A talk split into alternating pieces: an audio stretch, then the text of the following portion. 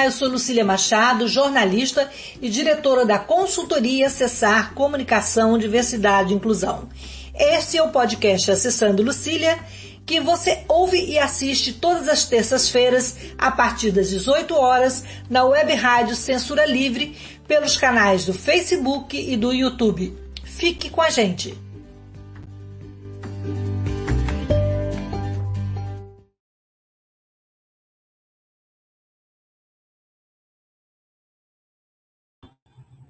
Boa noite, pessoal.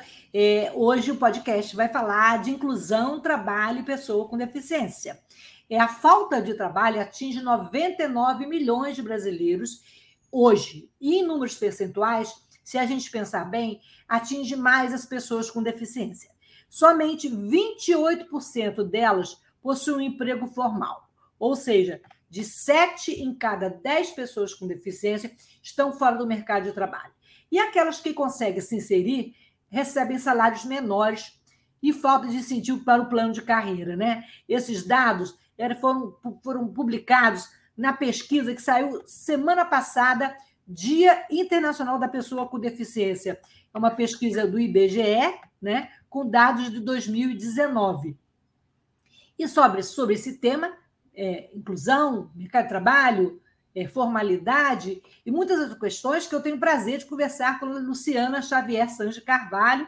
Eu vou me descrever e depois eu vou passar para a Luciana, que é auditora fiscal do trabalho, coordenadora estadual dos projetos de inclusão de pessoas com deficiência e reabilitados do INSS no mundo do trabalho e aprendizagem profissional e combate ao trabalho infantil do Ministério do Trabalho e Previdência, lá de Santa Catarina.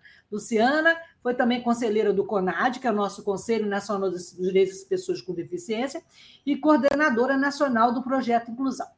Eu sou uma mulher branca, de cabelos castanhos, eu uso óculos dourado, estou com um batom da cor da boca, um brinco perolado, uma blusa estampada em tons de, de bege, verde e laranja. E estou sentada na minha cadeira de rodas, que não aparece aqui no vídeo. Luciana, muito bom ter você aqui para conversar sobre esse assunto tão potente e que nos preocupa tanto enquanto pessoas com deficiência. Queria que você se descrevesse para a gente começar a conversar. Vamos lá. Primeiramente, é uma alegria estar aqui, Lucília. Eu já tinha assistido outras em outros momentos é, o seu podcast aqui e foi uma alegria quando recebi o convite. Eu sou uma mulher branca, de olhos e cabelos castanhos, anelados, é, um pouco abaixo dos ombros. E hoje eu estou com um batom vermelho, combinando com um brinco de flor também vermelho.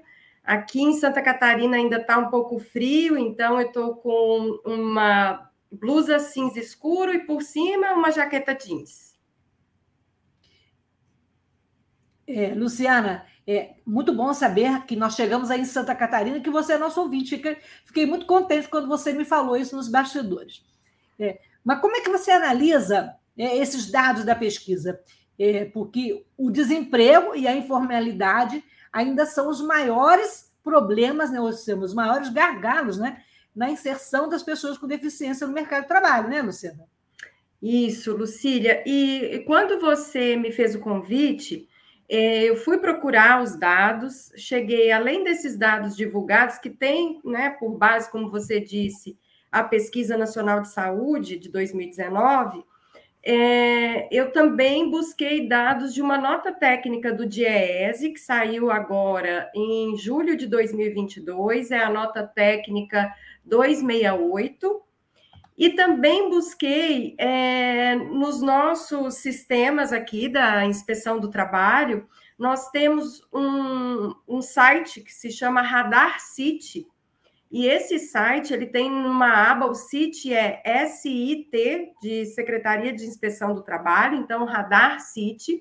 Ele tem uma aba PCD que faz uma comparação muito interessante. Ele traz, além de todos os dados da fiscalização, vocês conseguem ver toda a população, consegue ver até o ano de 2020, que é a última raiz que nós temos as informações compiladas, e por isso eu queria falar, vou trazer um pouquinho mais desses dados que eu tenho, porque eles têm um caráter, é, né, com os filtros aí do mundo do trabalho, e eles trazem uma comparação, é, Lucília, entre a RAIS, que são as informações dadas pelas empresas ao final do ano, de, de contratações, demissões, né, como se fosse o saldo final, e dados comparativos com o censo do IBGE, com aquele filtro já de quem respondeu que tem muita dificuldade, né? Não colocando quem tinha respondido é, que tem um pouco de dificuldade. Então,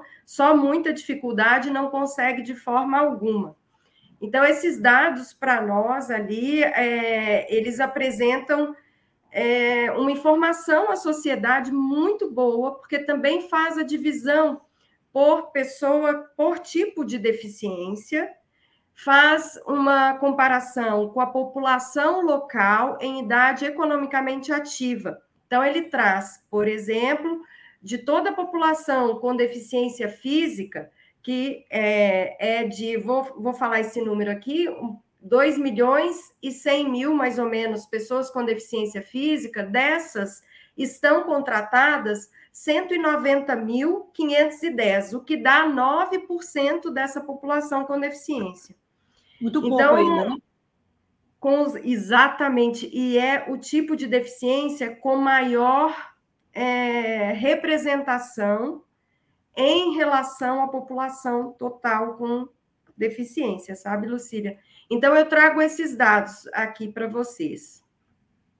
Essa, é, são muitos recortes, é, né? E a gente vê também que quando a gente fala de gênero, raça e deficiência, as mulheres com deficiência também ainda estão, né? São as maiores, são os maiores números de desempregados, né? É, do que quando a gente compara com as mulheres que, que não têm deficiência. É a mesma coisa que acontece com as mulheres negras também, né?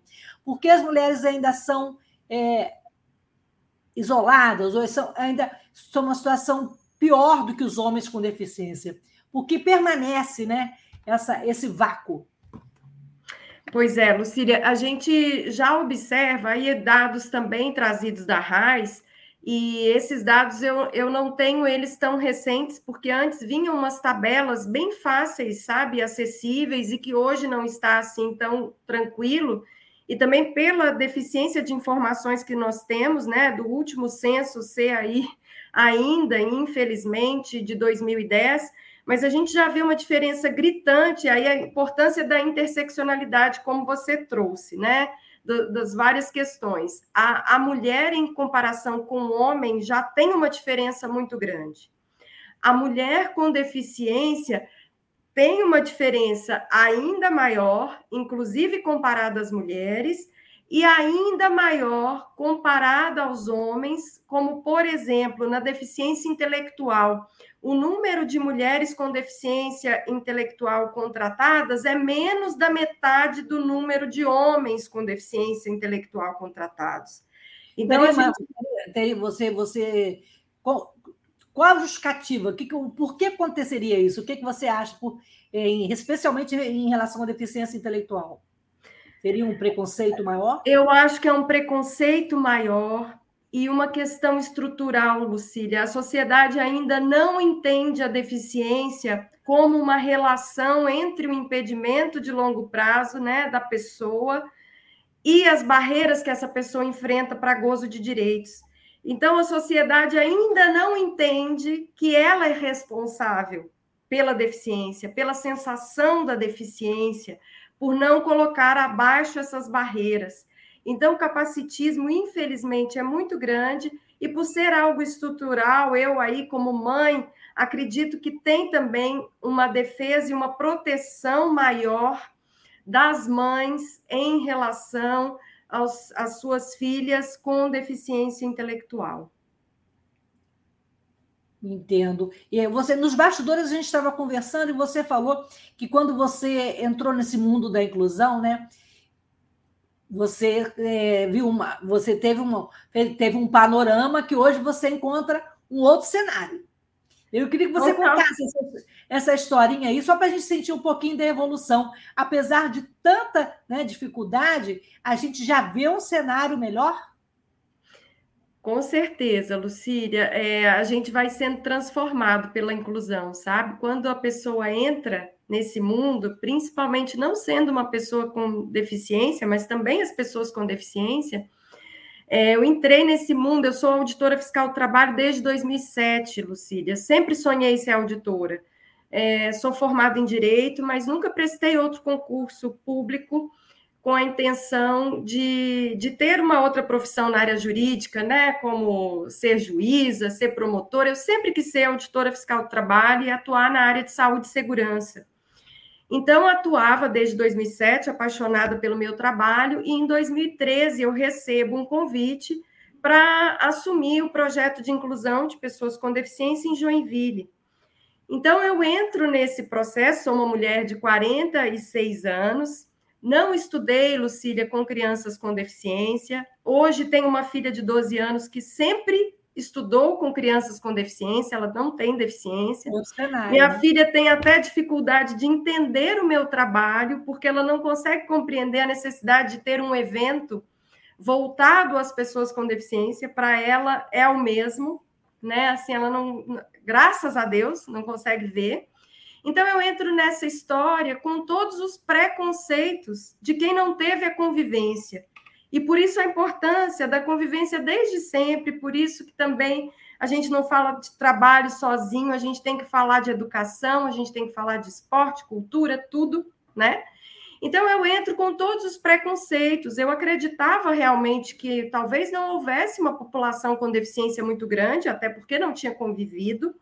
Achava que grande parte da população com deficiência podia estar em casa, podia estar recebendo um benefício, talvez não tinha tido qualificação profissional, acreditava que pudesse ser diferente da pessoa com deficiência a sem deficiência com relação às adequações do posto de trabalho a ela, ao trabalhador, porque isso é regra para qualquer pessoa.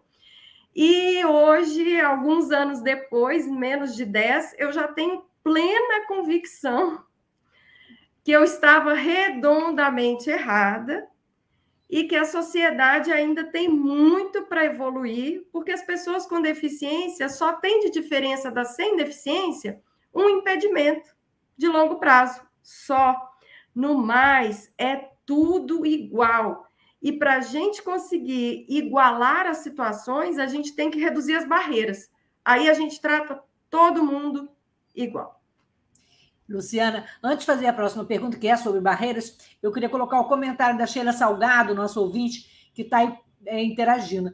É excelente abordagem, Luciana, e ela tem um outro comentário também. São essas crianças que irão fazer as grandes mudanças, é isso, Luciana? Com certeza, Lucília. O dia que a gente tiver na nossa sociedade o professor e a professora com deficiência, o dia que a gente tiver a cantineira com deficiência, quem na escola trabalha na limpeza, dentro de uma escola, em todas as funções, é, a sensação de representatividade, a chegada das crianças com deficiência, que hoje, graças a Deus, é muito melhor do que foi no meu tempo. A gente muda, acabou a questão, porque aí a gente vai ver que somos todos iguais e que temos todos características que nos diferenciam e que têm que ser respeitadas. Isso. E, na sua opinião, quais são essas as principais barreiras para a inclusão das pessoas com deficiência no mercado de trabalho? É, seria a falta de um ambiente acessível?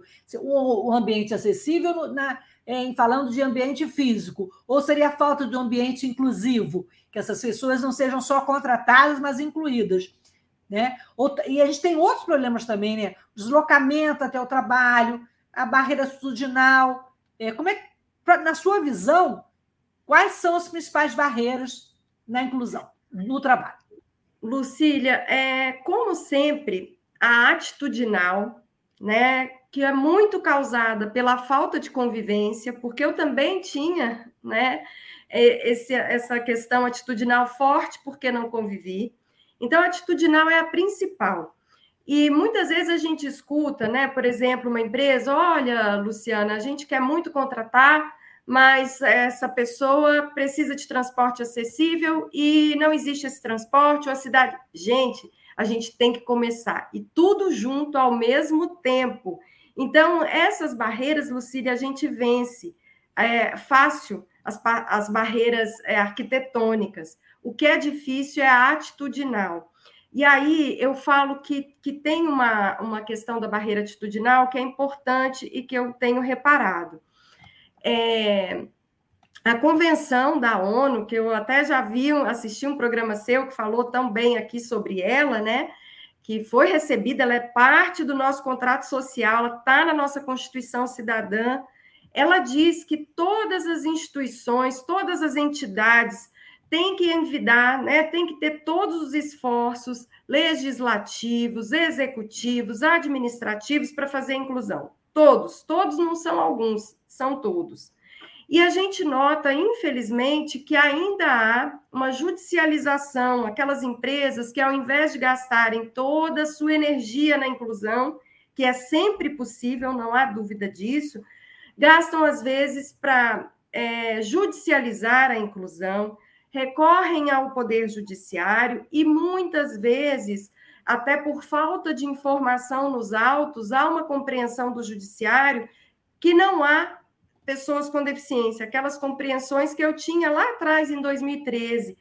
E aí, essa empresa, quando ganha uma ação, ainda que ela esteja iniciando um processo de inclusão, Lucília, ela para imediatamente esse processo. E, em muitos casos, ela ainda demite as pessoas com deficiência que ela já tinha contratado. Então, eu alio né, a questão da barreira atitudinal, a importância de levarmos essas informações de qualidade ao judiciário. É, e a gente vê a cada dia né, esse cenário mudando, avançando, né, mas muitas empresas, é, na hora de contratar, elas optam por, por trabalhadores com deficiências mais leves.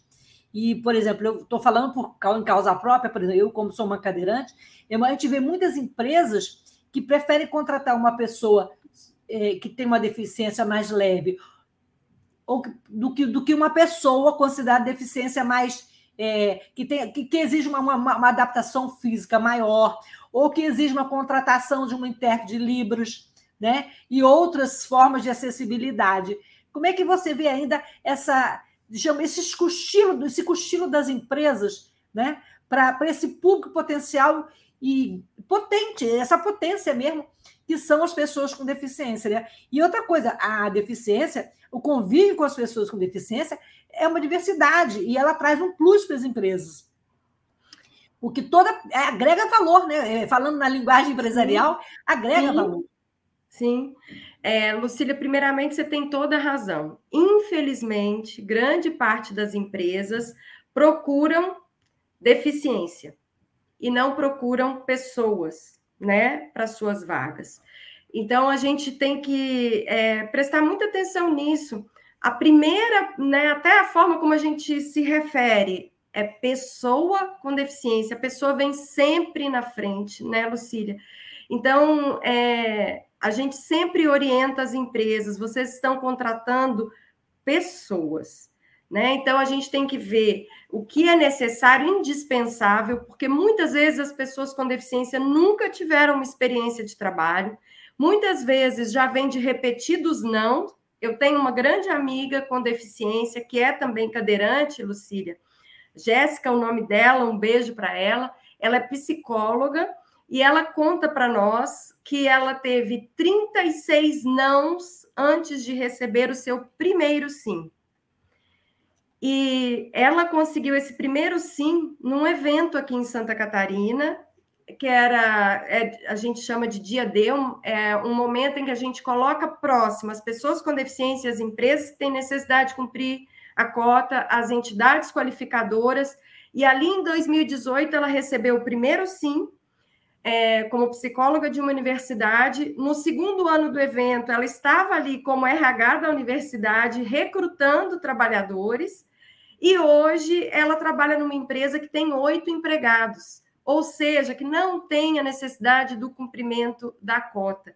Então, o que a gente fala, gente, contratem pessoas. Eu, por exemplo, Lucília, dou esse exemplo, apesar de não ter um impedimento de longo prazo, não ser uma mulher com deficiência, eu tenho uma barreira tecnológica gigantesca. Eu entrei no Ministério do Trabalho, me pediram para desligar o computador e eu fui lá na tomada. Mas a Luciana se resume a uma pessoa que não sabia né, tirar, desligar um computador? Não, eu sou muito mais do que isso. E no meu trabalho também, eu fui aprendendo com os meus amigos. Ninguém é ilha, né? Com meus colegas de trabalho. Então, o tratamento que a gente dá a qualquer pessoa é o que a gente dá às pessoas com deficiência, gente. Ninguém é ilha, ninguém é 100% é, autônomo. Né? Nós precisamos da, da, do auxílio de colegas.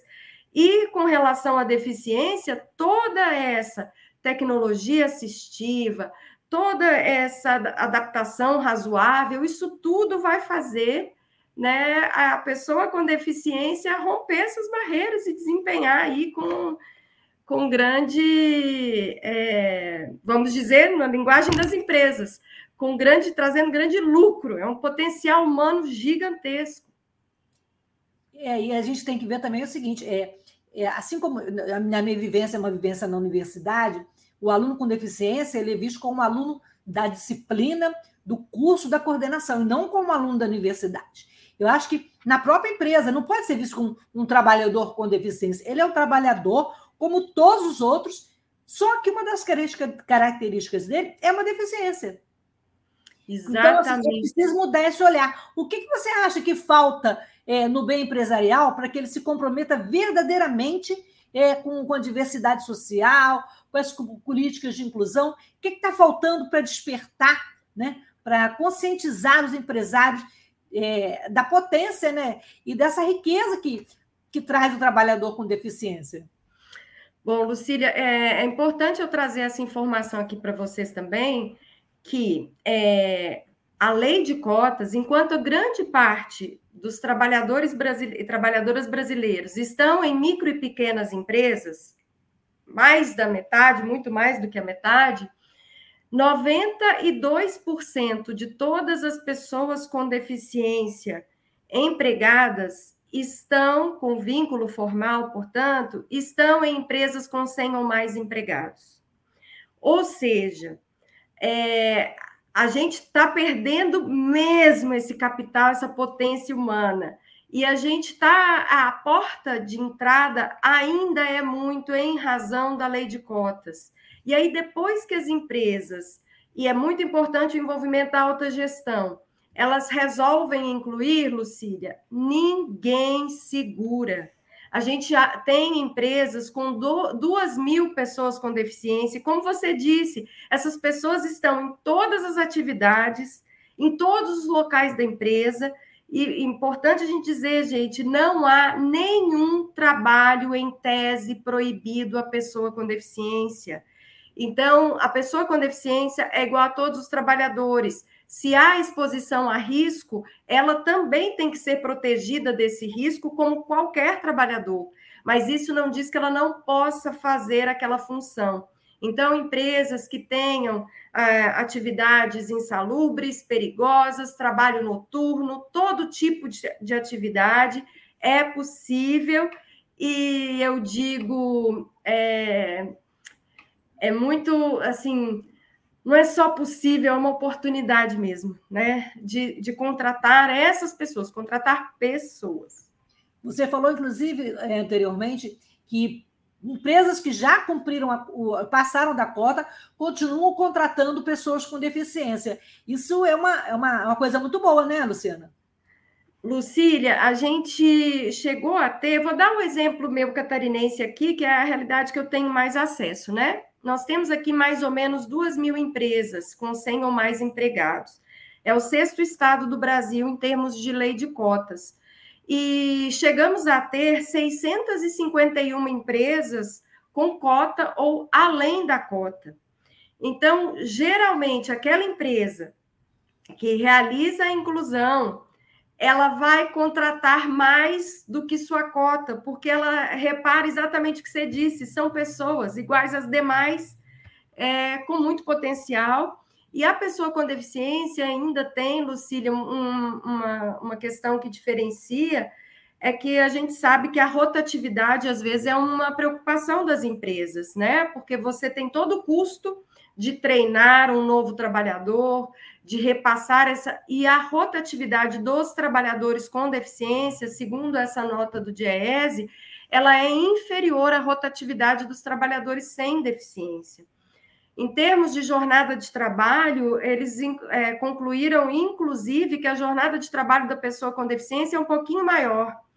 É, chega a ser um pouquinho maior do que a do trabalhador sem deficiência em geral. Ou seja, o horário também é igual ao dos demais trabalhadores, né?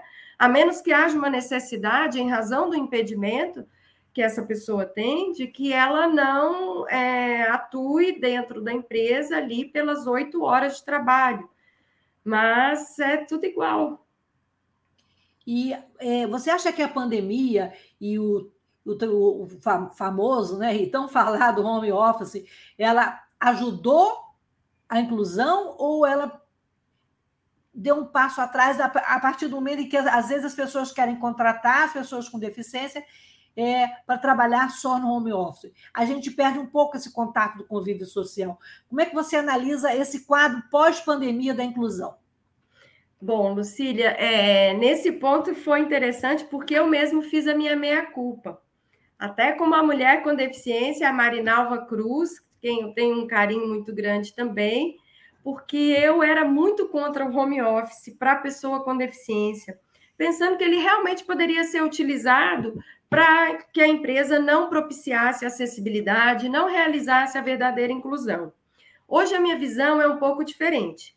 É, porque até, ó, até depois de tantos anos, às vezes eu ainda me pego em, em preconceitos. A pessoa com deficiência é exatamente igual ao trabalhador sem deficiência. Então, se aquela empresa tem trabalhadores sem deficiência em home office, não há qualquer restrição para que a pessoa com deficiência também realize o home office. Mas vou falar com você da experiência que eu tenho aqui. Infelizmente, infelizmente, ainda há empresas que querem contratar somente se o trabalhador não tiver que vir trabalhar. Então, contratam para ficar em casa, pagar o, o, o salário. Isso está virando minoria, mas ainda acontece. Querem contratar para que o trabalhador fique em uma oficina protegida, que a convenção hoje não aceita. Né? Quer contratar para esse trabalhador ser, por exemplo, contrato de atleta, mas quer contratar só como atleta e por horas restritas e só as horas do treino, o que também não é permitido pela nossa legislação. Então, o que os colegas da Auditoria Fiscal do Trabalho fazem, Lucília, é um, uma análise de todo o mundo do trabalho daquela empresa. É, são muitas questões, né? É, a questão do trabalho formal, né? É, a gente está vendo avanços, empresas né, que, que contratam, que estão tendo consciência, que vão além da lei de cota, mas ainda há muita informalidade, né, Luciana? Na própria pesquisa do IBGE, apenas 34% das pessoas com deficiência possuem carteira assinada. A proporção é de que 50,9% entre aqueles que não têm deficiência. Por que ainda temos esse quadro? infelizmente, pelo capacitismo, pela barreira atitudinal, por nós olharmos a deficiência e não olharmos a pessoa, por nós não convivermos com a pessoa com deficiência. Então, sem oportunidade, Lucília, eu digo, por exemplo, né, é, eu, quando me formei, eu tentava achar um emprego, levava um não, voltava para casa, me preparava um pouco mais, tentava novamente, conseguia uma oportunidade, não conseguia. Meus pais, graças a Deus, tinham condição de me, de, né, me ajudar. Eu achava, o mercado não me quer, eu tenho que, que me preparar mais. É o que me disse a Jéssica. Felizmente ela tinha condições, mas levou 36 nãos, né, antes de ter o sim. Então, por essa razão, e que todo mundo tem que sobreviver, e que os benefícios né, que hoje nós temos da assistência social, da previdência social, eles não cobrem sequer as necessidades das pessoas, né? Um quarto de renda para receber o BPC, por exemplo, eu entendo um valor absurdamente baixo. Então as pessoas têm que sobreviver, né, Lucília? E aí entram na informalidade. Antes, a gente, nós vamos fazer um, um intervalo agora é, para falar um pouquinho sobre a nossa rádio, que é uma rádio da classe trabalhadora, sem fins lucrativos. Depois a gente volta, tem comentários de ouvintes, e vamos falar de capacitismo, que ainda é uma ameaça é à sobrevivência e ao ingresso das pessoas com deficiência no mercado de trabalho. Quem quiser compartilhar, curtir, compartilhar, tem as redes aqui. E também, se quiser comentar e fazer perguntas, nós estamos aqui. Voltamos já, Luciana. Maravilha.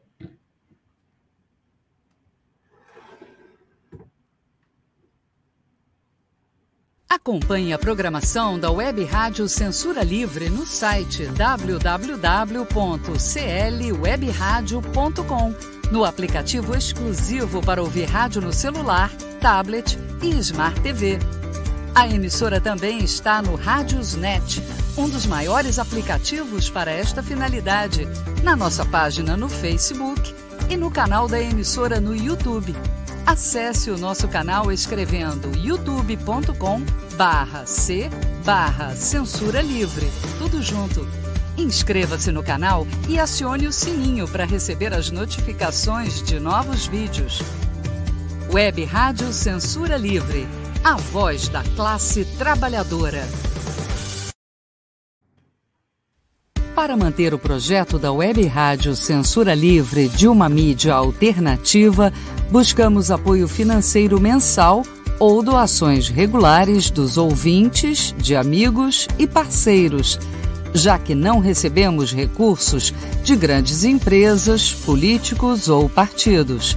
Seja um apoiador regular e ouça o agradecimento no ar durante as edições dos nossos programas. Sua ajuda é muito importante para nós. Enviamos prestação de contas mensal aos nossos apoiadores. Temos uma vaquinha virtual permanente. Anote o endereço virtual apoia.se barra clwebradio apoia.se barra clwebradio Saiba mais sobre a emissora no WhatsApp 21 96553 8908. Web Rádio Censura Livre, a voz da classe trabalhadora.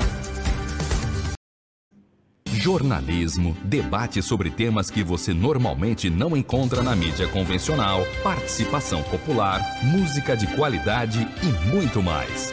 Web Rádio Censura Livre, a voz da classe trabalhadora.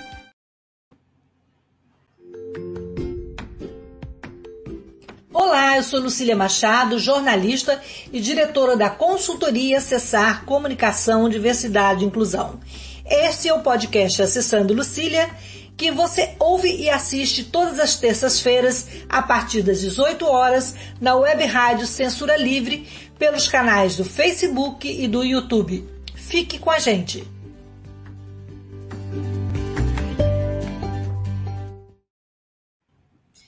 Então, voltamos ao bate-papo com Luciana Carvalho. E hoje nós estamos falando de deficiência e inclusão no mundo do trabalho. Então, antes de a gente falar de capacitismo, que ronda o nosso mercado de trabalho e é uma ameaça à sobrevivência das pessoas com deficiência, né, hoje em dia, seja no trabalho, seja em todos os locais onde nós estamos, né? É, vamos mostrar os comentários, Antônio. Nós temos aí comentários eh, feito por ouvintes, e temos também até aqui no, no Zap, né? É, vou falar primeiro do Zap, então. É muito bom esse podcast. Luciana, uma grande defensora dos direitos das pessoas com deficiência no mercado de trabalho. É da, de trabalho. Ana Leia de Lages, da Universidade é, de Santa Catarina. É, também Economia Fácil, que é um programa aqui da rádio, está acompanhando esse excelente tema. Parabéns pela pauta. Eu acho que tem mais um, né? Sheila Salgados, que exemplo maravilhoso, Luciana. Esta é a consequência natural da lei de cotas: tirar da visibilidade pessoas com potencial incrível, além de características físicas, sensorial e intelectual. É, muito obrigada pela participação. A Sheila também falou que, na minha opinião, no mundo inclusivo as cotas não serão mais necessárias. Esse é o nosso sonho. Esse é o nosso sonho também, né, Luciana? Sim, é, com certeza. Tem mais um aí, a Sheila Lisiane Schmitz, boa noite, um grande abraço a vocês. É, muito obrigada. Economia Fácil diz que o capacitismo no mercado de trabalho explícito e amplo no Brasil não seria uma faceta da acumulação do capital típica do nosso capitalismo periférico, tardio e senil, Luciana? Responde aí ao nosso na produção da Economia Fácil, depois nós vamos falar de capacitismo. Olha, eu vou dizer para ele que recebi há pouco tempo, Lucília, ah, recebemos, né, em um evento aqui em Santa Catarina, uma mulher com deficiência que eu adoro, Caroline Guinarra, e ela falou, né, que o pano de fundo de tudo é essa desigualdade social. E essa desigualdade social é muito em razão desse nosso capitalismo feroz, né? Selvagem, né? Selvagem é, que a gente vive, né? Em que os corpos são máquinas e infelizmente é isso e, e assim não conseguem ver além, né? A, gente, o futuro é a diversidade e só se a gente passar a, a pensar, né, Lucília, de forma científica, gente, a natureza ela vive sem essa diversidade, né? Só de uma espécie a gente vive, não vive. Então, eu acredito que a gente vai ter no futuro, Lucília, por isso que a gente também foca tanto com as empresas para não resistirem, para gastar toda essa energia para tentar cumprir com a legislação e realizar essa, essa contratação de pessoas, e, e não só pessoas com deficiência, mas pessoas em outras situações, né, consideradas aí de, de minorias, ou minorias em termos de número, ou históricas mesmo, minorizadas, como a questão da mulher, porque isso vai ser diferencial. E já já eu acredito que a gente terá é, legislações também, por exemplo, para você fazer parte da Organização Mundial do Comércio, para você fazer parte da OCDE, você vai ter que, que preencher é, os requisitos ali da, da nossa promessa da Agenda 2030 e redução de desigualdades, combate à fome, é, uma educação de qualidade, tudo isso passa, né, tangencia a inclusão da pessoa com deficiência também. A gente tem muitos avanços, agora o capacitismo ainda impera no mercado de trabalho, né? Um fato recente me chocou assim muito, é quase que inacreditável. É um empresário paranaense é Gustavo Malucelli Batilla, que ele é o presidente, o CEO né, da Baston, empresa de aerosóis, em Palmeiras, lá no Paraná. Num grupo de WhatsApp, o empresário reclamou em alto e bom som que o Ministério Público do Trabalho multou a empresa dele em 150 mil por não cumprir a cota. E olha só o áudio que esse cidadão teve a coragem de passar para o seu grupo. Gente, nós temos convênio com a PAI, nós temos anúncio no rádio, nós temos anúncio no jornal todo mês e a gente precisa de deficientes. Nós tomamos uma multa de 150 mil agora do Ministério do Trabalho, porque falta deficiente na Baston. Esse é o país que eles querem. Então, pelo amor de Deus, me ajudem, gente. Preciso de deficiente. Quem tiver um deficiente conhecido, um amigo, por favor, traga pelo cabelo, arraste e ponha para trabalhar na Baston, porque nós não podemos mais tomar multa do Ministério do Trabalho por falta do deficiente. E se alguém aí quiser virar deficiente, avisa para nós cortar o dedo, é, sei lá, dar um tiro no joelho, furar o olho, para a gente poder cumprir os deficientes. Então, gente, me ajudem, por favor, a buscar os deficientes. Luciana, como é que a gente faz para temos convênio com a PAI. Esse tipo de atitude, esse tipo de falta de respeito, de sensibilidade, de humanidade, eu diria, né? Ai, Lucília, é tão difícil, né, falar depois de ouvir, isso nos dói muito. E até aproveitando essa deixa, Lucília, é tão triste, para falar, gente, essas empresas que são fiscalizadas por nós, ele recebeu uma multa do Ministério do Trabalho, não foi Ministério Público do Trabalho, da Auditoria Fiscal do Trabalho, então, né, que eu represento. É, a gente vê que a lei de cotas, apesar de ser de 91, a fiscalização é, foi a, o órgão encarregado de realizar as ações fiscais, verificar o cumprimento da lei de cotas, só em 99 Lucília. E depois fomos, foi possível a autuação em caso de descumprimento só em final de 2003. E aí a gente vê, a partir da atuação da fiscalização, quanto esse crescimento é acelerado. porque realmente, pessoal, não basta ter a lei, né? A gente tem que ter formas de punir quem não cumpre a lei. E muito porque há os que cumprem. Então, é, até, é da regra do jogo. Aos que cumprem, então todos têm condição de cumprir e devem cumprir. E é uma é, autuação que realmente é uma das multas mais é, volumosas. Eu não acho que reflita a importância da inclusão e a tristeza que é uma empresa não cumprir a lei de cotas. Então, são multas altas. E quando nós realizamos a fiscalização, Lucília, depois, se houver reiterado descumprimento, nós encaminhamos ao Ministério Público do Trabalho, que pode, então, interpor ação, ações civis públicas, inclusive, e aí com indenizações é, sem limite máximo, né? E, mas para nós, quando chega numa situação de autuação, não, não tem nenhuma interferência na nossa produção, não tem nenhuma interferência no nosso salário de servidor público, que infelizmente a gente escuta muitas falácias aí, indústria de multa e etc. Para o auditor fiscal do trabalho, o momento de autuação é derrota. O nosso objetivo é a inclusão, não é punir ninguém, não é ter que é, autuar ninguém. E esse senhor mostra é, o quanto a gente ainda tem que caminhar na questão é, atitudinal. Eu cheguei a fiscalizar uma empresa, Lucília, no começo de 2013, 2014, e o proprietário me falou assim: Olha, doutora, só me falta agora esse pessoal ter pretensão salarial. Eu falei, eu escutei isso. Eu falei: Olha, eu espero que não reflita a sua posição, não reflita a posição da empresa, e meses depois, esse senhor voltou, veio conversar comigo, Lucília, pediu desculpas, chorou na minha frente, falou que foi de ignorância, desconhecimento. A empresa é um dos casos que foi para além cotas, mudou totalmente, né? Agora é preciso passar por tudo isso, gente, né?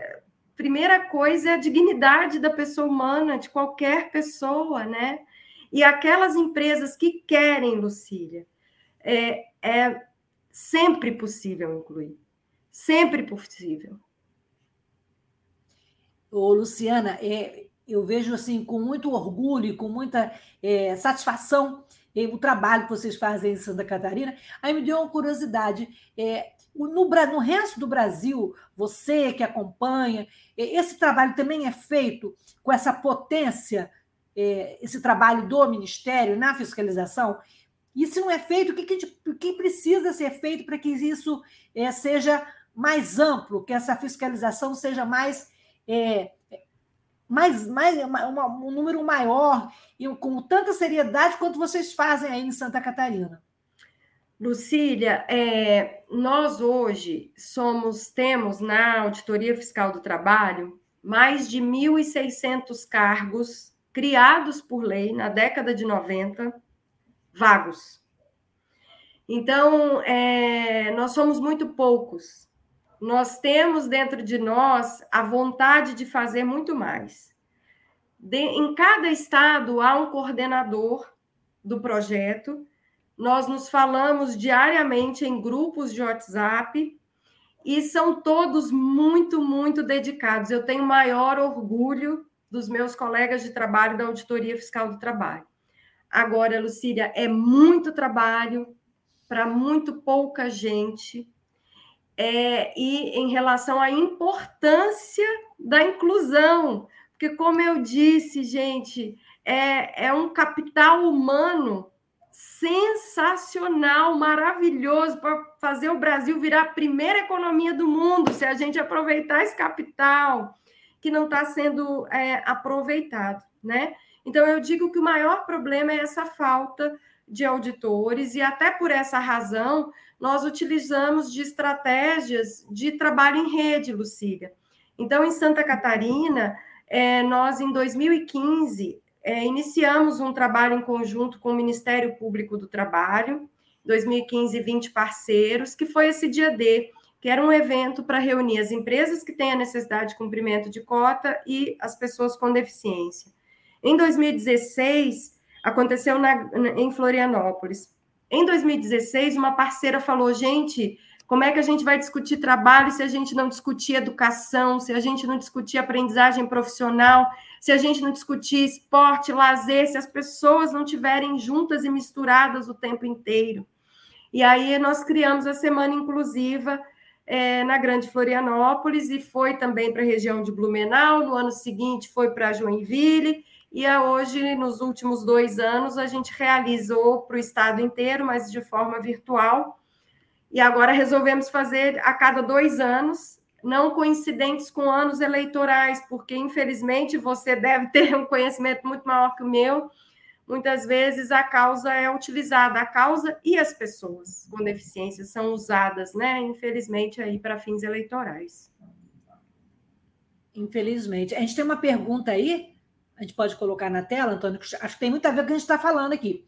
É, limiar a transformação econômica pergunta: quanto, quantos retrocessos gerenciais e cortes orçamentários a partir do governo Bolsonaro prejudicaram quanto, né? Quanto o, o retrocesso gerencial e os cortes orçamentários a partir do governo Bolsonaro prejudicaram a fiscalização da lei de cotas.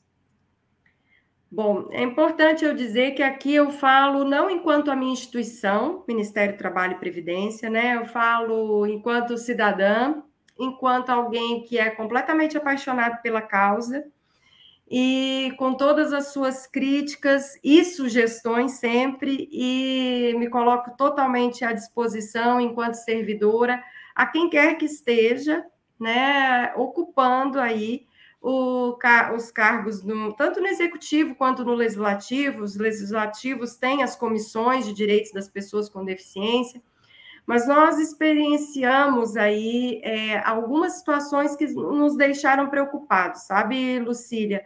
Algumas medidas de lei que partem, então, do executivo, que foi o decreto 6159, não sei se as pessoas se lembram, de 2019, que previa aí um fundo, a empresa não precisaria contratar, ela só colocaria um dinheiro no fundo, em que houve uma gradação das pessoas com deficiência, e seria inclusive pelo impedimento e não por uma relação né, entre o impedimento e as barreiras que essa pessoa enfrenta.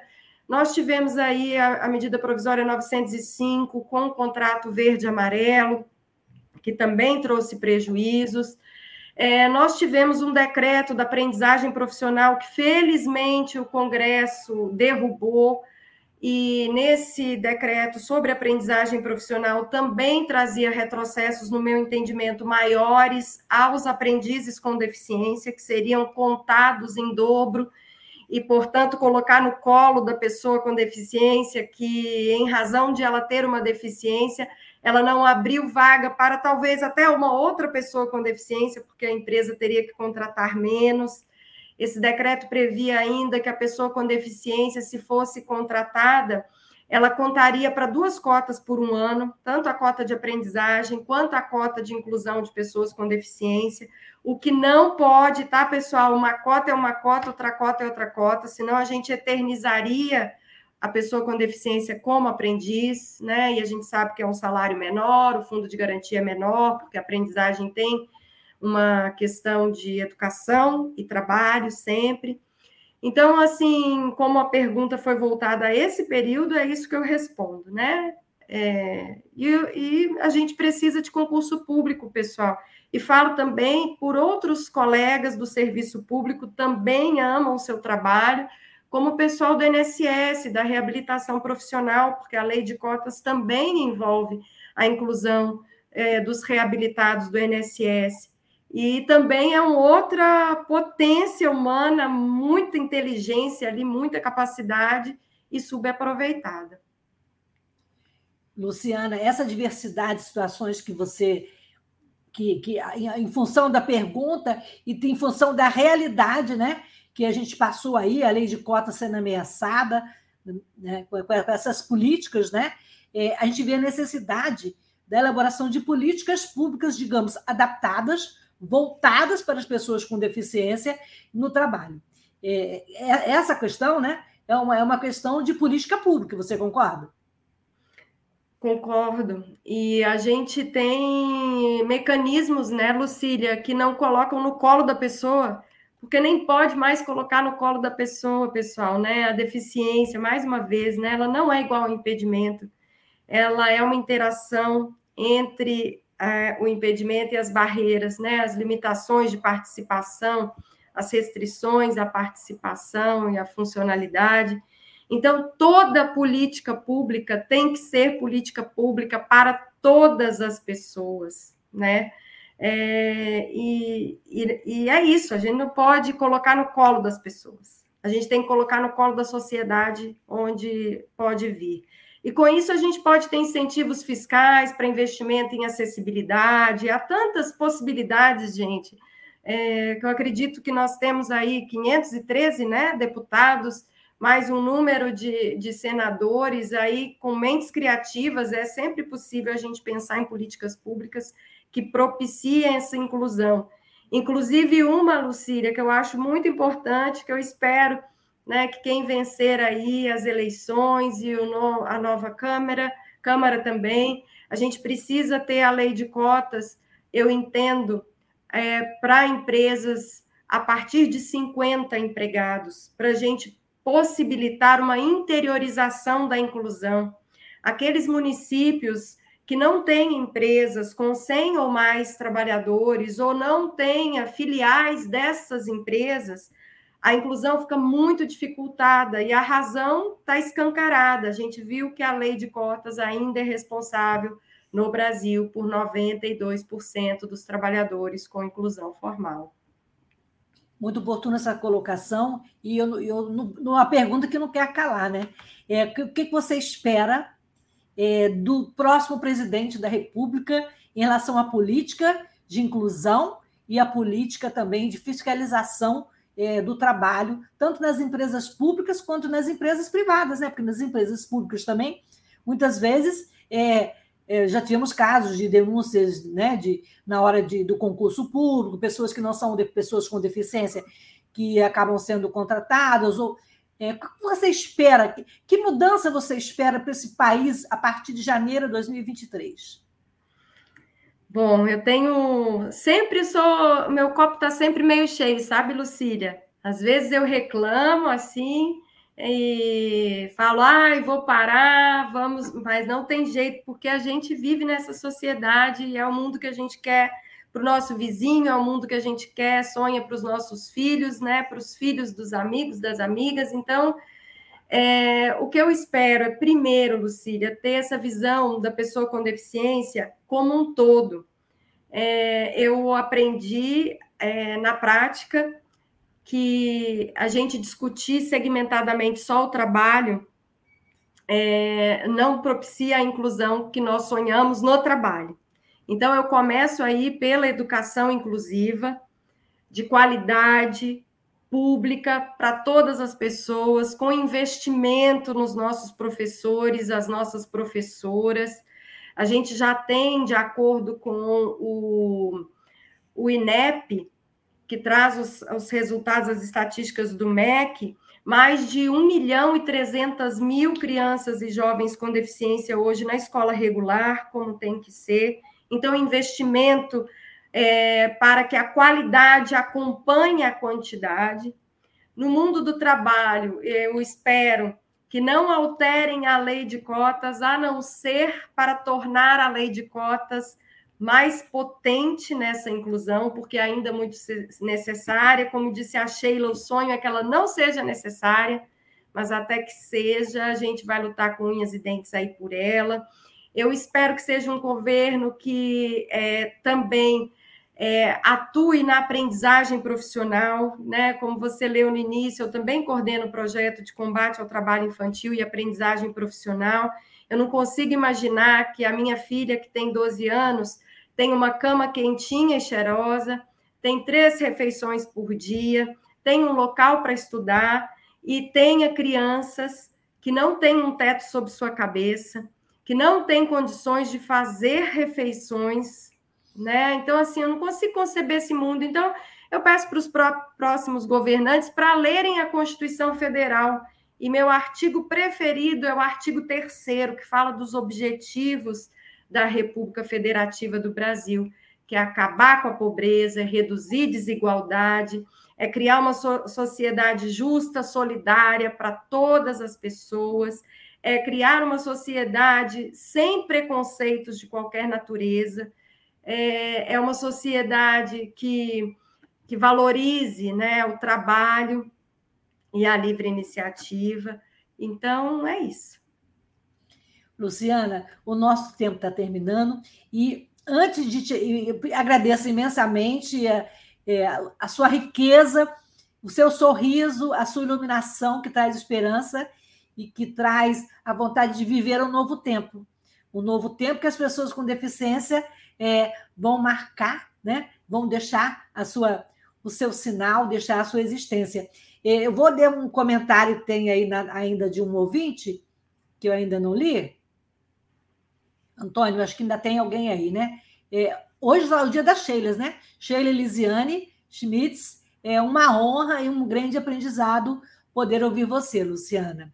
Ah, obrigada. Sheila é uma querida. Mandar um beijo para ela, é uma guerreira, viu? É... Muito bom. E a Sheila Salgado falou que foi uma honra, Luciana, te ouvir. Parabéns. Ah, que legal. Por esse trabalho tão importante. Gratidão por esses minutos. E eu vou fechar com uma fala do Joel Zelinhares de Araújo, é, que no artigo ele diz que a inclusão da no artigo a inclusão da pessoa com deficiência no mundo do trabalho, ele diz: sentidos, sentidos e desafios. Sentir-se incluído socialmente é uma necessidade de todos para pessoas com deficiência, é ter uma, essa necessidade atendida é um grande desafio. O trabalho representa. Opa, fugiu aqui. O trabalho. Ai, meu Deus, na hora de ler sumiu. O trabalho representa uma das mais importantes formas de inserção social, pois traz em seu contexto sentimentos que vão além da subsistência, como pertencimento, utilidade, autonomia, independência. E aí ele fala: para as pessoas com deficiência, a atribuição de sentidos em relação ao trabalho toma uma proporção muito maior, tendo em vista todo o histórico da exclusão e preconceito vivenciado por esse público. Que a gente não viva mais esse tempo de preconceito, esse tempo de ódio, esse tempo que não é um tempo de pertencimento e um tempo da pessoa com deficiência. Então, que venham novos tempos, que venham novas leis e que venham respeito e um mundo mais acessível e inclusivo. Luciana, muito obrigada, muito obrigada, Antônio, Sheilas, Sheilas e a todos que estiveram aqui com a gente. E até a próxima semana, com muita esperança. A gente se vê na próxima terça-feira com um novo tema: diversidade e inclusão. Tchau!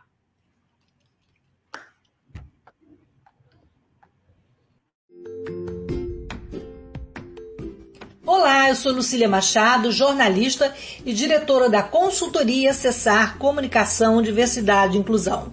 Este é o podcast Acessando Lucília que você ouve e assiste todas as terças-feiras, a partir das 18 horas, na web rádio Censura Livre, pelos canais do Facebook e do YouTube. Fique com a gente!